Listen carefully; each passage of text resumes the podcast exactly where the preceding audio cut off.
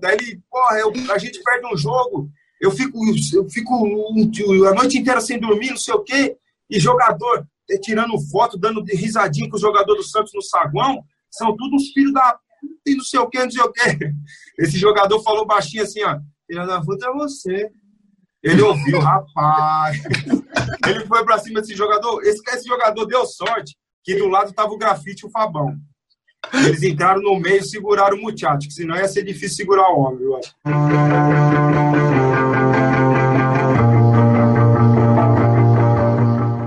Oi, gente, tudo bem?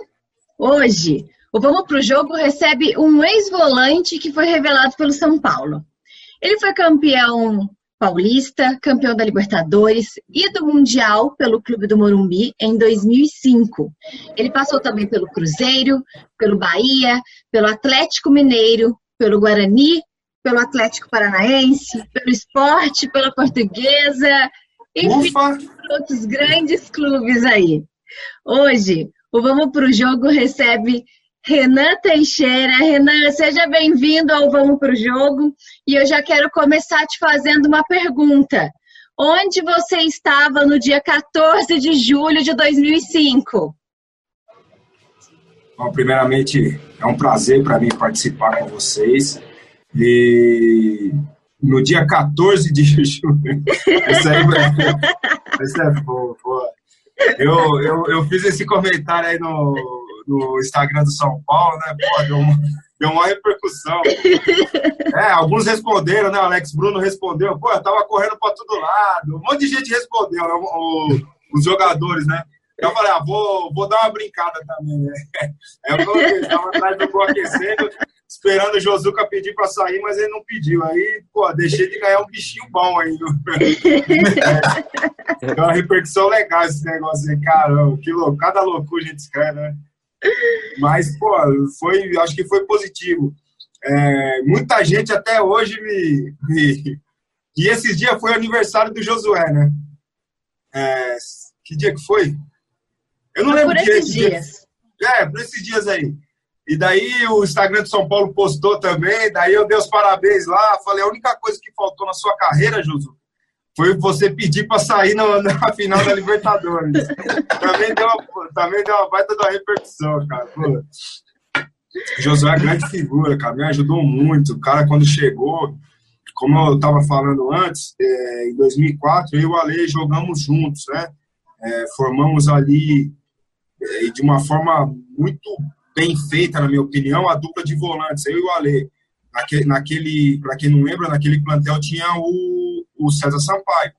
E mesmo assim nós, nós conseguimos, trabalhamos muito. O César teve um problema, teve um jogo lá, ele tomou uma porrada no nariz, quebrou o nariz com uns, umas duas, três semanas fora, e jogou eu a a gente deu conta do recado e o Leão não tirou mais. E só que daí em 2005 chegou chegou Josué Mineiro, aí já complicou com o nosso trabalho, né? Era uma, uma luta desigual. Né? Renan, aproveitando que você já falou em nome de grandes volantes, né? César Sampaio, é, Josué, Mineiro, né? Volantes consagrados no futebol brasileiro e até no futebol mundial.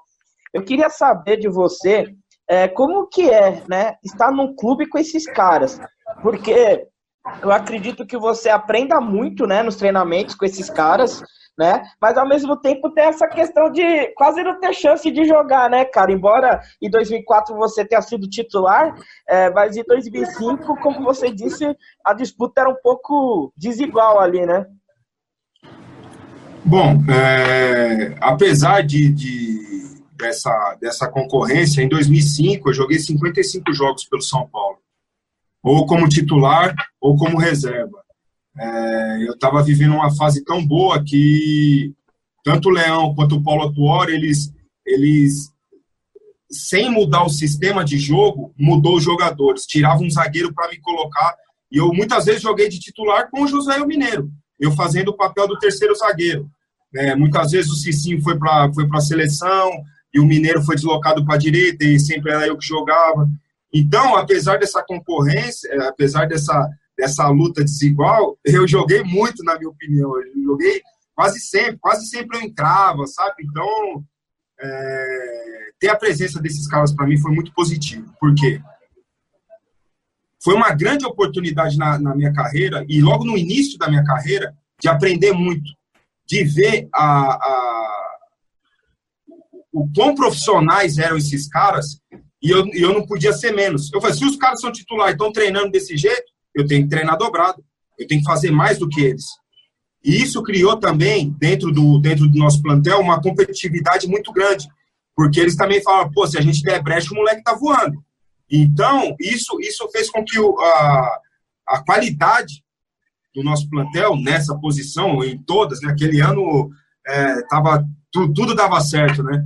Então, mas a, a, qualidade do nosso plantel era muito grande justamente por causa disso.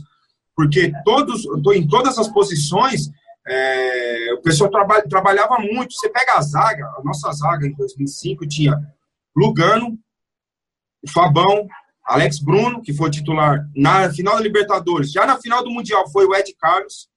É, tinha mais ainda Flávio Donizete. Eram muitos jogadores para cada, cada posição. Lateral esquerdo tinha o Júnior e o Fábio Santos. O Fábio, anos depois, foi campeão de tudo com o Corinthians. Meio de campo tinha Danilo, Souza. É, então, isso, isso foi muito importante para o meu início de carreira, ter esses caras como espelho nomeadamente Rogério, que é o principal de todos, que era o nosso capitão, que era o nosso líder, que era o nosso exemplo, Lugano, Luizão, Luizão me ajudou muito, cara. Eu gostava muito de antes dos jogos aquecer junto com o Luizão, naquele momento da, da dupla, né, aquele bate-bola em dupla, momento de alongamento, eu gostava muito de estar do lado do Luizão, porque ele me passava muita confiança, sabe? Muita segurança para entrar em campo. Acho que para todo jogador, e não importa a idade, é, quando ele vai entrar em campo, aquele friozinho na barriga, aquele negócio é, é natural. O cara que não sentir isso daí, ele pode, pode procurar outra coisa para fazer.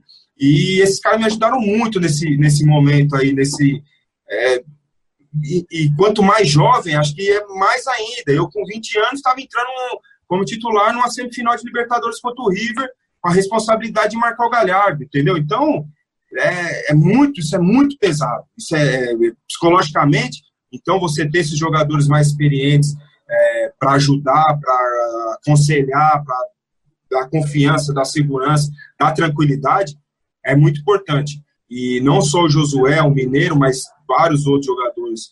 É, posteriormente, o Amoroso, né? Jogadores mais velhos, com mais vivência, vivência na Europa, inclusive, que, que podia nos, nos, quem sabe nos dar um direcionamento melhor. Renan, eu queria que você falasse um pouco é, como foi participar de São Paulo 2005, mas não só na visão é, atleta, mas na visão torcedor também, do menino São Paulino, que, pô, jogou pelo seu clube, ganhou título pelo seu clube, fez gol pelo seu clube, que você fez, acho que, um gol em 2005. Café, gente, não, é, não é Danone ainda não, é café.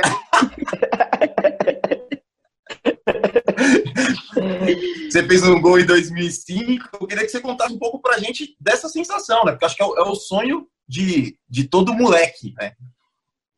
Ah, você quer. Ó, falando nisso, teve domingo agora. Eu tive no Morumbi com o Leandro Guerreiro. É, é um irmão que, que, eu, que eu tenho na vida aí. A gente tem feito algumas coisas juntos. E a gente teve domingo no Morumbi, lá no Bar Brahma. Aí a gente tomando um Danone ali no deck do Bar Brahma. Rapaz, eu olhei para arquibancada assim, vaziazinha, sabe, cara? E o Leandro também, São Paulino. Eu falei, porra, ô Guerreiro, dá uma olhada na arquibancada, bicho. Dá uma olhada para dentro do campo, cara. Tudo que a gente já passou, cara. Eu, quando moleque, molequinho, caramba, eu, eu queria estar ali na arquibancada, gritando, pulando, e, sabe, vibrando.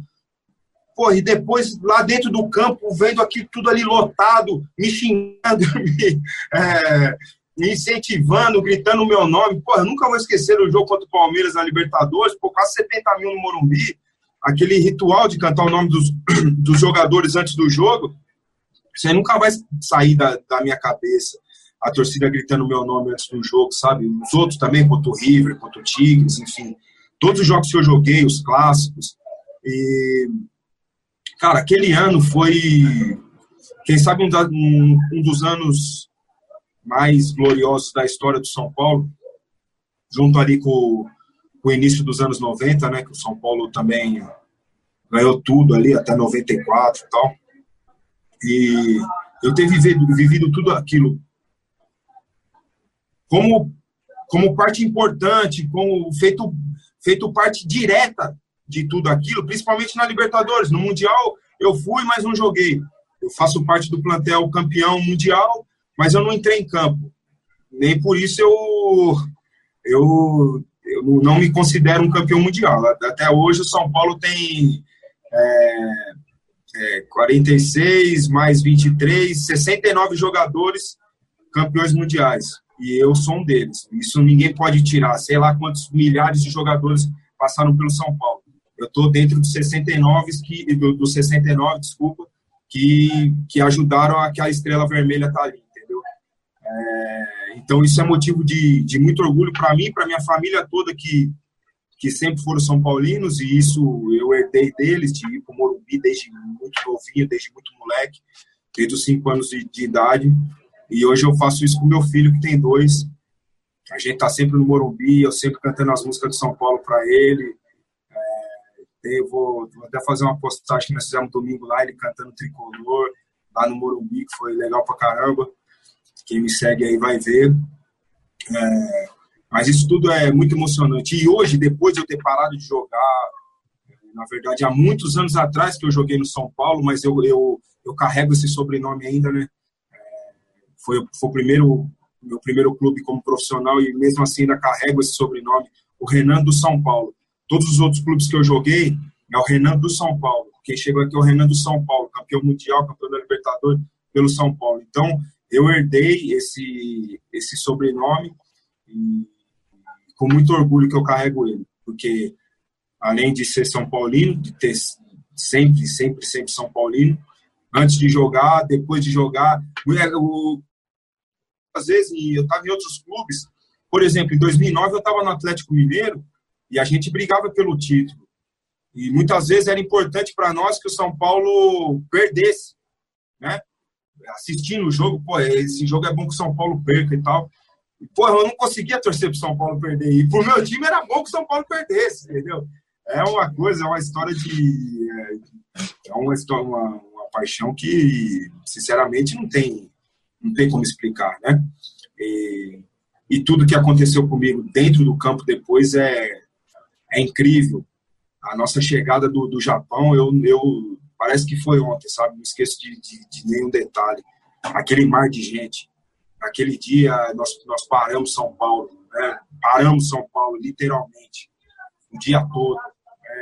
É, é a maior festa que um clube já fez, que uma torcida de clube fez.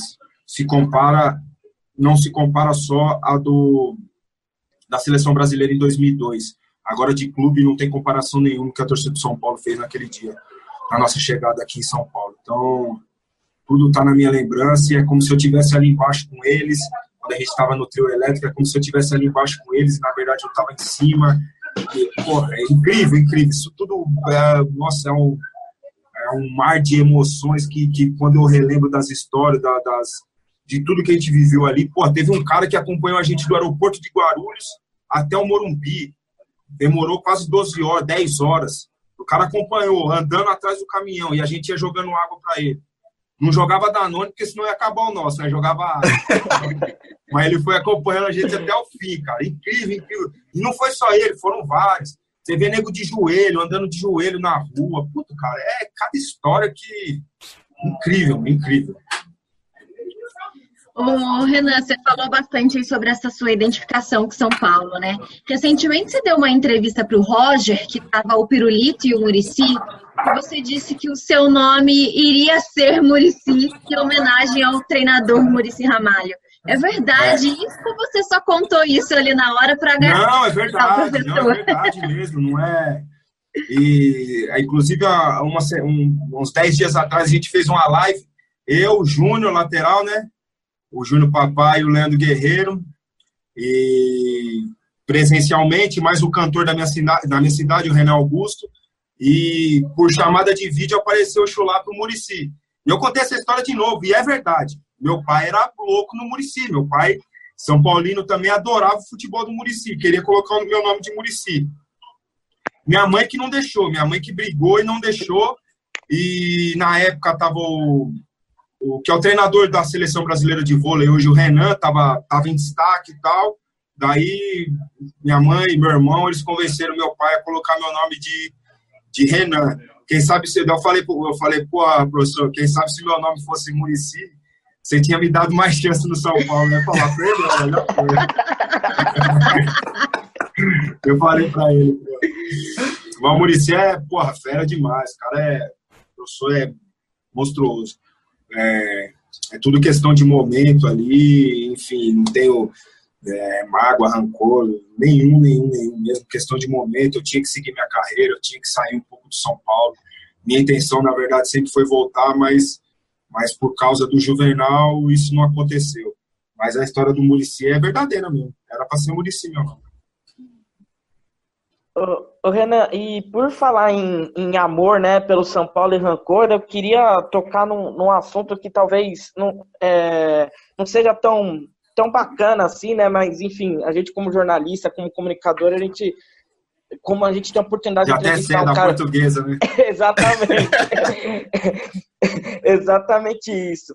Mas o que eu queria saber em relação àquela questão da portuguesa, primeiro, se de, de alguma forma você tem algum arrependimento de, de ter ido para que bancada como torcedor, com a camisa, inclusive, escrito mito, né? Do, do Rogério Ceni. É, é, foi a camisa da despedida do, da despedida do Rogério. Isso. É, é, além do, do se bater algum arrependimento, se você de alguma forma tem algum rancor, alguma, né, alguma mágoa com a portuguesa, e, e, terceiro, a gente vê que hoje a portuguesa está numa situação bem complicada, né? Na segunda divisão do Paulista tal. É a, a portuguesa é um clube que caiu muito, assim, né? É, pensar que nos anos 90 chegou a ser vice-brasileiro em, em, em 96. É, você acha que esse caso com você, de alguma forma, representa um pouco o pensamento talvez pequeno dos dirigentes da portuguesa e por isso talvez o clube esteja nessa situação? Pô, não preciso mais nem falar, você falou tudo, pô. Acabou. é isso. Bom, primeiro, vamos lá. Eu não tenho arrependimento nenhum de ter ido no jogo. Nenhum, zero. Zero, zero, zero. É, eu acho que um atleta profissional, ele é uma pessoa normal como todas as outras. Como vocês três, como qualquer um, como um médico, como... É óbvio, eu não sou também tão idiota assim, de se eu jogasse no Palmeiras, por exemplo, eu não ia no jogo de São Paulo. Eu, quando eu jogava no Guarani, eu, eu, eu morava no mesmo lugar que eu moro hoje ainda. Como o Guarani disputava a Série A, o mesmo campeonato que o São Paulo, eu nunca fui ao Morumbi. Óbvio, era no mínimo deselegante, que a gente jogava o mesmo campeonato. Eu jogava contra o São Paulo. Agora, eu pela portuguesa, a gente estava na altura na Série C, na A2 do Paulista, eu, se tudo desse certo na vida da portuguesa, tinha a chance de enfrentar o São Paulo em dois anos. Então, naquele momento, eu não achei, eu não achei desrespeitoso, como eles alegaram, né, que foi desrespeito da minha parte ter ido no jogo e tal. É, desrespeito para mim, eu te contratar e não pagar o seu salário. Isso é desrespeito. Tava com cinco meses de salário atrasado entendeu? Isso para mim é desrespeito. O fisioterapeuta estava há 10 meses salário atrasado. Muitas vezes eu, chega, eu chegava para treinar de manhã, eu passava na padaria antes e comprava pão porque não tinha pão para o time inteiro comer. Isso é desrespeito. Desrespeito não é eu no Morumbi no momento de folga. Eu nunca deixei de, eu não deixei de treinar para ir no jogo, não deixei de jogar para ir no jogo, não deixei de me concentrar para ir no jogo. Então, é, a, a interpretação da palavra respeito ou desrespeito, eu desconheço. Depois, depois desse episódio, eu desconheço. Entendeu? Mas, enfim, não me arrependo. É, como você bem disse, logo depois disso, a portuguesa só só caiu. Eu não sei nem se tem divisão no, no brasileiro para o segundo semestre. Eu acho que não, eu não quero afirmar porque eu não tenho certeza. E o que você falou a respeito dos dirigentes, é isso mesmo. É, a Portuguesa é um clube muito bem localizado em São Paulo, é um clube que todos gostam, todos gostam. O São Paulino gosta, o corintiano gosta, o palmeirense gosta, o Sertista gosta, todo mundo gosta. E é tratado como luzinha, não de uma forma pejorativa, e sim de uma forma carinhosa. Né? Eu tenho certeza que vocês três gostariam de ver a portuguesa, a nossa gloriosa Luzinha, em um outro patamar hoje. No mínimo numa Série B. No mínimo. E infelizmente, pela. Ah, não sei qual palavra eu uso, cara. Eu não quero usar burrice, porque daí vai ficar é, piada de português. E não é. Não é porque eu também morei em Portugal e eles são muito inteligentes por um acaso. É... Cara, é, são medíocres. Profissionalmente falando. Profissionalmente falando. Eu acho que eles poderiam usar esse carinho que os clubes têm pela portuguesa de uma forma positiva, de atrair, nesse primeiro momento, nesse momento de dificuldade, atrair o clube grande. O São Paulo tem lá um bocado de menino que está estourando a idade no sub-20, empresta de graça para a portuguesa e paga o salário. São todos jogadores de qualidade, que estão no sub-20 do São Paulo. Certo ou não? Corinthians, Palmeiras, Atlético Mineiro, todos eles a mesma coisa. Só que não, eles se acham rivais de todo mundo. Eles acham que eles são, com todo respeito à história, à grandeza, à história gloriosa da portuguesa, eles não estão no mesmo patamar que o São Paulo, que o Corinthians, que o Palmeiras, que o Santos. Apesar de eles acharem que eles estão até acima. Então, essa, essa falta de humildade, muitas vezes, né, é, que atrapalha a portuguesa, que faz a portuguesa estar nessa situação. Lá dentro tem muitos grupos, muitos grupos. Um que é, para não falar uma palavra feia, um que é com o outro, e nisso eles acabam a portuguesa, se é que vocês me entendem. É, cara, é incrível, que eu, eu vivi um ano ali dentro, é incrível as coisas que eles fazem. Tem tudo para ser uma, uma, uma excelente potência, uma grande potência, um clube bem localizado, qualquer investidor gostaria de, com certeza, é, botar seu dinheiro ali dentro e é complicado. É muito grupo, é muita coisa, é muita coisinha, muita historinha, é muita. Complicado, cara. Muito difícil de, de você administrar um clube como, como a portuguesa, e isso faz com que o clube esteja na situação que está hoje. Bom, Renan, você falou aí um pouquinho da situação da portuguesa, e agora eu queria que você falasse um pouquinho sobre a situação do nosso tricolor porque fazem oito anos aí que nós não ganhamos nada. O último Paulistão foi o que você conquistou em 2005. E o São Paulo parece que parou no tempo, né? São Paulo, você falou que estava no Morumbi domingo com o Leandro, e acho que a sensação que você estava ali de relembrar todos os momentos gloriosos que você viveu em 2004 e 2005, comparado a hoje, cara, é, é, algo assim que o torcedor são paulino não consegue entender como em tão pouco tempo é, o São Paulo deu essa reviravolta. Eu queria que você falasse um pouquinho como alguém que já teve lá dentro e também como torcedor do Tricolor. Pô, cara, a verdade é a seguinte, o São Paulo foi campeão paulista, eu tô lá na Paulista. Foda-se pandemia, cara, eu tô lá, foda-se. Pô, São Paulo tem oito anos não ganha nada, cara. Não quero nem saber, meu, eu tô lá. Oito anos São Paulo não ganha nada. Pô, não tem como, cara.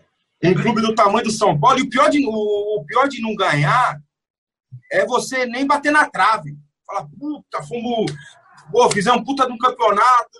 Nada, não, não tem um. Pelo contrário, há dois, dois três anos atrás brigou para não cair. Né? Então, cara, você falar quando você tá fora do, do ambiente ali é difícil. Só que uma coisa eu te garanto: a bola não entra por acaso. O, o Pablo errar o gol, não é só o Pablo que está chutando aquela bola, se é que vocês me entendem.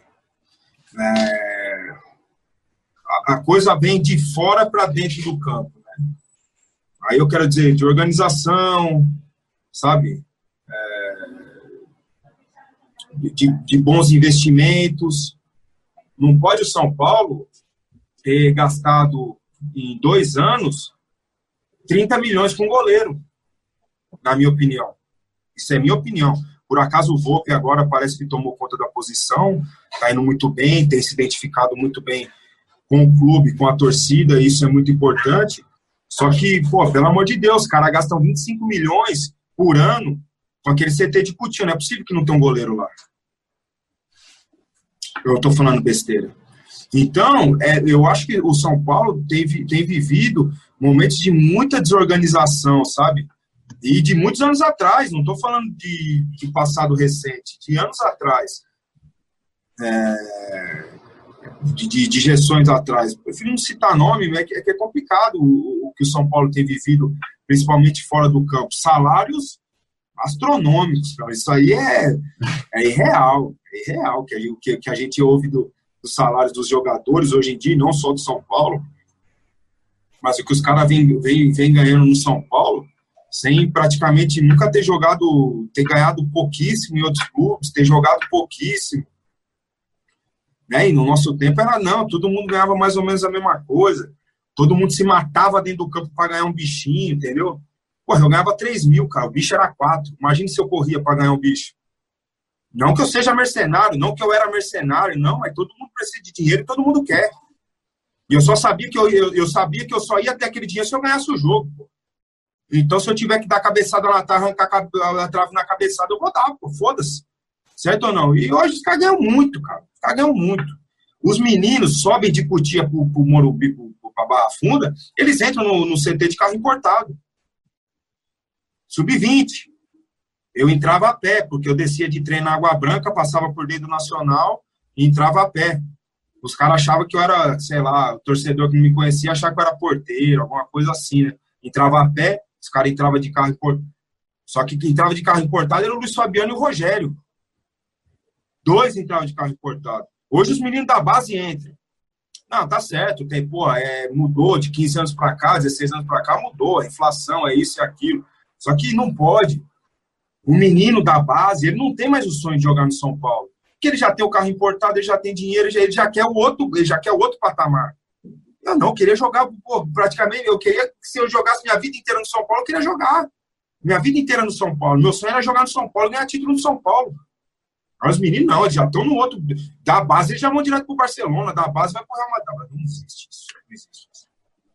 É, na minha opinião, é muita desorganização.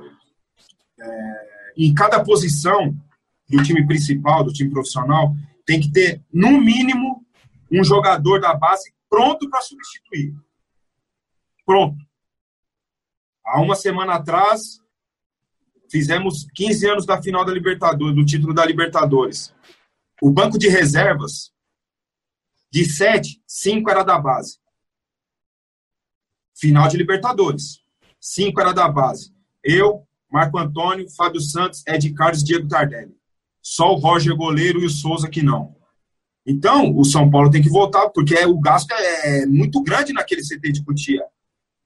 Então, você precisa usar melhor isso, tecnicamente e futuramente na parte financeira. Tem que saber usar melhor isso daí. Certo ou não? Então, eu acho que o São Paulo tá, muitas vezes, usa de uma forma, pô, sabe, ah, o Anthony jogou. O que, que o Anthony deu para o São Paulo? Nada. Na minha opinião, zero. Ah, financeiramente e tal, mas zero. A gente não pode pensar nisso. Se está devendo é porque alguma merda fez atrás. Se eu estou devendo o cara da padaria é porque alguma merda eu fiz. Eu deixei de. Alguma coisa eu fiz de errado. Se eu deixei de pagar alguém. Então, o que o, que o São Paulo tem feito nos últimos anos é de uma desorganização monstruosa.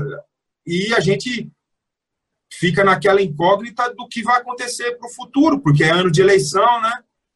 E teve essa pandemia, que no momento da parada da pandemia, eu acho que o São Paulo, agora falando de dentro do campo, eu acho que o São Paulo estava conseguindo aliar performance e resultado. Era muito bom? Não, não era, mas a gente sentia uma grande, uma grande evolução do trabalho do técnico, que por um acaso eu gosto muito. A volta do Igor Gomes da seleção é, pré-olímpica, né? Seleção olímpica que fala, foi fundamental. É, você perdeu o, o hoje, como o São Paulo perdeu, na minha opinião, não é lá grande prejuízo. Agora, se perdeu o Igor Gomes, é muito prejuízo. Isso é minha opinião. Pelo que eu vejo futebol pelo que eu entendo de futebol, vivendo no plantel do São Paulo. É... O Igor Gomes ele deu uma dinâmica incrível para o time do São Paulo. É um jogador de dois toques muito parecido com um com Kaká na, na juventude dele, na, na, no começo da carreira dele, de dois toques na bola, dinâmica e sempre procurando um passe vertical, visão de jogo incrível. ele, ele num toque só, no, só no domínio, ele já consegue posicionar o corpo dele para fazer. É incrível que esse menino joga. Eu tive o prazer de, de ver ele é, muitas vezes pela televisão e lá no Morumbi, em loco, e a movimentação do menino é diferenciada. Por isso que tem um monte de clube atrás dele. E essa perda seria muito grande, na minha opinião. Mas o São Paulo agora é uma incógnita. Todos os times quatro meses parados. O Corinthians estava morto, vamos dizer assim, brigando para não cair no Paulista. Só que agora vai todo mundo do zero. Começa todo mundo do zero, fisicamente, tecnicamente. Eu não sei o que, o que, que pode acontecer. Eu tenho muita esperança para esse ano. Ah, eu, eu não, não posso afirmar que o São Paulo vai ser campeão de alguma coisa, mas eu tenho muita esperança. Eu estou muita esperança de um ano muito. Um ano promissor, um ano promissor. Jogadores focados, sabe? Joga, os líderes, os principais líderes sendo exemplo. Isso tudo, eu repito, vendo de fora, né? Eu vejo Daniel Alves, Juan Fran, que são caras muito experientes, né? O próprio, o próprio Volpe, é... enfim, jogadores que que estão que estão levando a, molecada aí de uma forma bem, bem positiva e o Diniz comandando tudo isso daí. Bom, Renan, nossa entrevista está chegando ao fim. Eu queria pedir para você, se você puder, contar para gente uma história da Sul-Americana entre o Lugano e o Diego Tardelli, quando o São Paulo foi eliminado. Sei dessa história, não. Quem te contou? Fala aí nos bastidores. Lugano ficou bravo, Tardelli, foi isso? Não sabendo dessa história, não. Quem te contou essa história aí? Te contaram mentira, hein? Lugano era um grande líder, né? Lugano era um grande líder. Ah, o Lugano era. o Lugano é aquele cara que. Pô, ninguém gosta de perder, óbvio, mas o Lugano era. Ele se transformava, cara. Parecia que tinha morrido alguém, sabe? Era incrível quando a gente perdia um jogo. Graças a Deus que eu perdi muito pouco do lado do Lugano. A gente perdeu bem pouco. A maioria dos jogos a gente ganhava, ou no máximo, no máximo ali um, um empate, né? Mas essa história é. A gente foi eliminado pelo Santos no Morumbi. Acho que foi 2 a 2 se eu não me engano, o jogo. Só que o primeiro na Vila a gente tinha perdido de 1 a 0 Ele jogava pelo empate, aí empatamos 2 a 2 E depois do jogo, um companheiro nosso, que falou que eu tava nada. o companheiro nosso, o companheiro nosso tava tirando foto lá com o Elano, com, com o Renato. Quem que era? Eu não lembro. Era o Elano. Os jogadores do Santos lá da época. Quem que era mais? Não lembro, cara. Daí, pô, no outro dia, chegou, e o Lugano viu, né? Chegou no outro dia, ele falou, falou pro Leão, Leão, falou pro Rogério, fala com, fala com o Mister lá pra gente fazer uma reunião. E o Leão não gosta disso daí. O Leão nunca gostou de reunião só jogadores, né? Aí o Rogério pediu, o Lugano foi, conversou e falou, tá bom, pode fazer como eliminado ontem, pode fazer. Vai ver os caras se quebra na porrada aí a gente volta a ganhar, né? Beleza. Daí ele entrou, aí fechou lá o, é o. Quem já foi no vestiário do CT sabe, é um retângulo assim, fecha a porta, ninguém sai. É tipo que nem o UFC, é um octógono, ninguém sai, Só você pular por cima, velho. Tem como fugir, mano. E cada um tem seu. Cada um tem seu caixa, assim, né? O banquinho, o seu armário. Aí o Lugano levantou, começou a falar, como é que pode? Eu perco um jogo, mas falando do jeito dele, né? O Lugano está 20 anos aqui no Brasil, ele não faz questão nenhuma de aprender o português, não faz questão de você entender ele, e ele também não faz questão de te entender. Foda-se, o Lugano é foda. Daí ele, daí ele começou, daí ele, porra, eu, a gente perde um jogo, eu fico, eu fico a noite inteira sem dormir, não sei o quê, e jogador tirando foto, dando risadinha com o jogador do Santos no saguão, são todos uns filhos da e não sei o que, não sei o que. Esse jogador falou baixinho assim, ó, filha da fruta é você. Ele ouviu, rapaz. Ele foi pra cima desse jogador. Esse, esse jogador deu sorte que do lado tava o grafite e o Fabão. Eles entraram no meio e seguraram o muchacho, que senão ia ser difícil segurar o homem, eu acho. Mas nesse mesmo dia, isso foi antes do treino.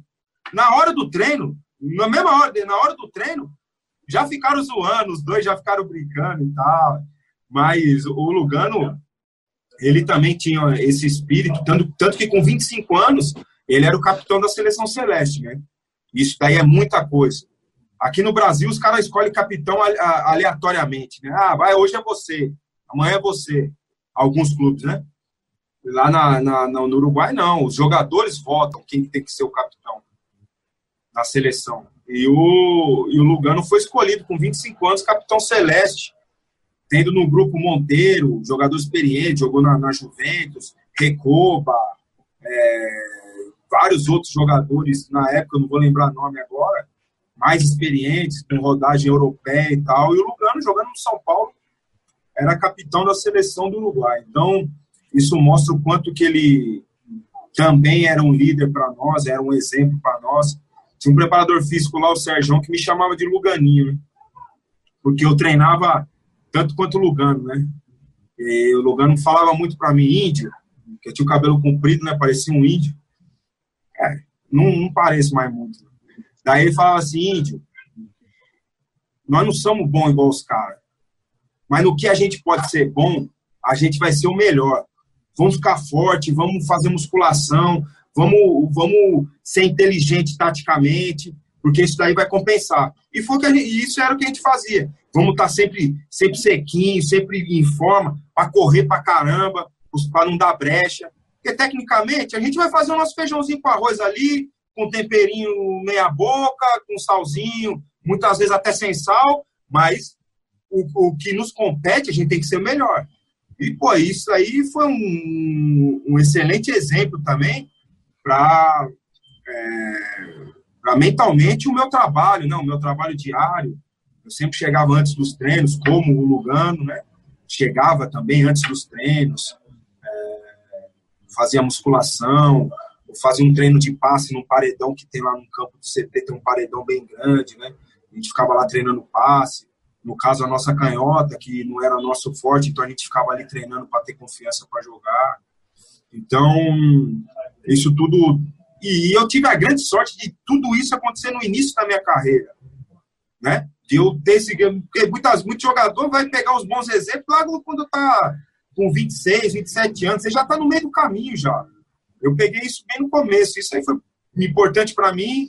E no final da minha carreira eu também pude passar para os meninos. E os meninos me ligam até hoje, mandam mensagem: porra, Capita, os caras me chamam de Capita do, do Joinville, os meninos de Joinville, pô, capitão, você me ajudou muito, cara. Hoje eu tô bem pra caramba aqui. É, você me deu um monte de conselho, eu tava fazendo um monte de merda, você me ajudou e tal. Isso tudo foi o que eu aprendi com os caras, entendeu? Então, isso me deixa orgulhoso de, de ter passado um pouco da, de tudo que eu vivi na minha carreira com esses meninos também. Ô, Renan, você quer continuar no futebol? Se tornar treinador, alguma coisa? Então, Carol, é... eu pretendo pretendo sim, é, mas entretanto não é um não para já. Eu acho que a minha a minha carreira como jogador, só a minha carreira como jogador de futebol não me capacita para assumir nada, nem de base, nem nada, nada, absolutamente nada. Eu acho que eu preciso aperfeiçoar, eu preciso aprender. Hoje em dia tem 300 cursos aí para fazer é, da parte técnica do futebol online, presencial, enfim.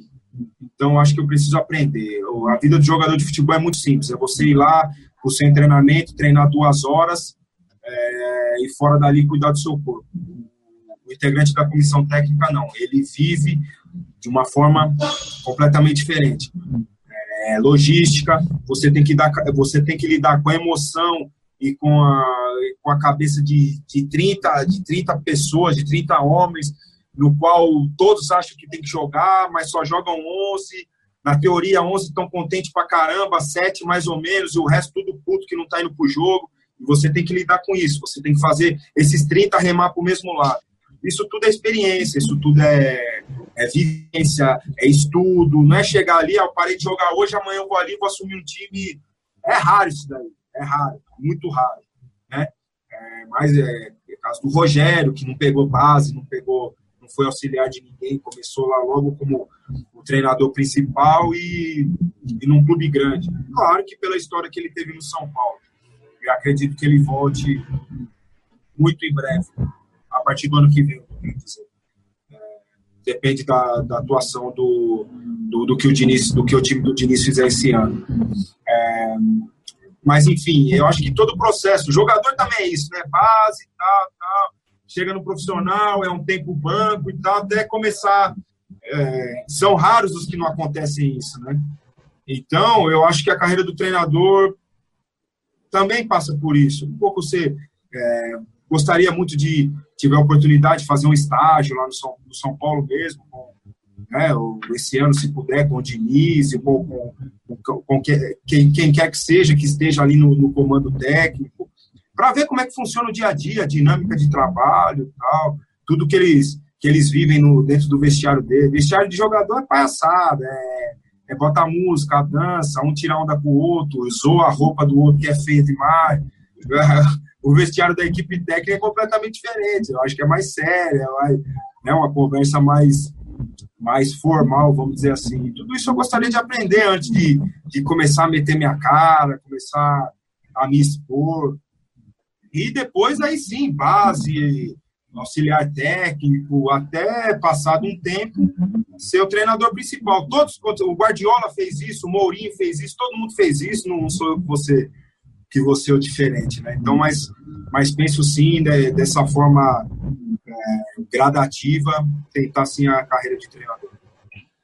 Perfeito. Renan, muito obrigada, viu, por você ter aceito esse convite para conversar com a gente. Sucesso aí na caminhada agora fora do campo, né? Ali no, no banco, no banco, mas. É, por enquanto está sendo arquibancada. Isso. Você dê sorte, né? Porque como a gente falou aqui, São Paulo está precisando, está precisando voltar aí, recuperar esse espírito vencedor, ganhador que, que vem aí é, da época em que você defendia o São Paulo. Muito obrigada, viu? Sucesso para você.